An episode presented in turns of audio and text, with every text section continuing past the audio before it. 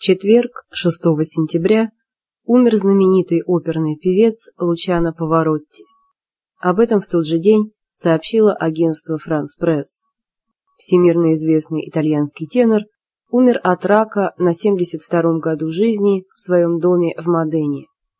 Напомним, что в 2006 году у Паваротти обнаружили рак поджелудочной железы.